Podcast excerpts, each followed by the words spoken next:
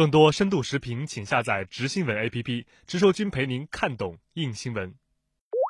土耳其与美国达成的在叙北部停火一百二十小时的协议，周三已到期，土叙边界局势走向备受关注。在与俄总统普京会晤后，土耳其总统埃尔多安与俄方就土叙边界局势达成最新协议，土耳其将停止军事行动，再给库尔德武装一百五十小时撤出土叙边境，同时俄土将在叙利亚北部联合巡逻。有美国媒体评论称，这份协议的达成意味着在叙利亚问题上，美国成为了最大的地缘政治输家。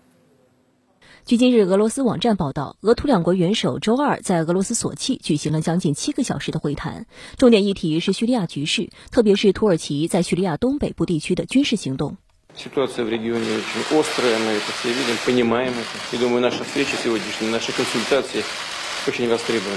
埃尔多安也表示，此次会面是打制和平的一个机遇。至今已有大约八百名库族武装撤离土耳其设定的安全区，剩下的一千三百人也正在加快撤离。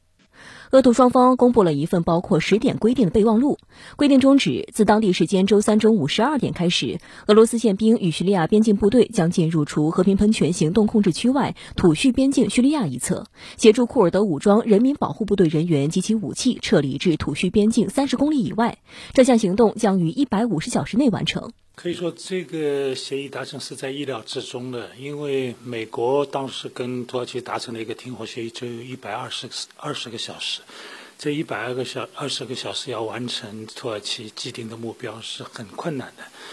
这个呢，所以接下来呢，这个土耳其就会面临一个很尴尬的境地。如果没有达到预期目标，土耳其是继续打还是不打？如果继续打，会冒更多的风险；但是如果不打的话呢，土耳其前面前功尽弃了，就打了一半就停下来，所以他必须要找一个能够使这个行动能够维持，或者是他的目标能够进一步实现，还需要更多的时间。所以他从这个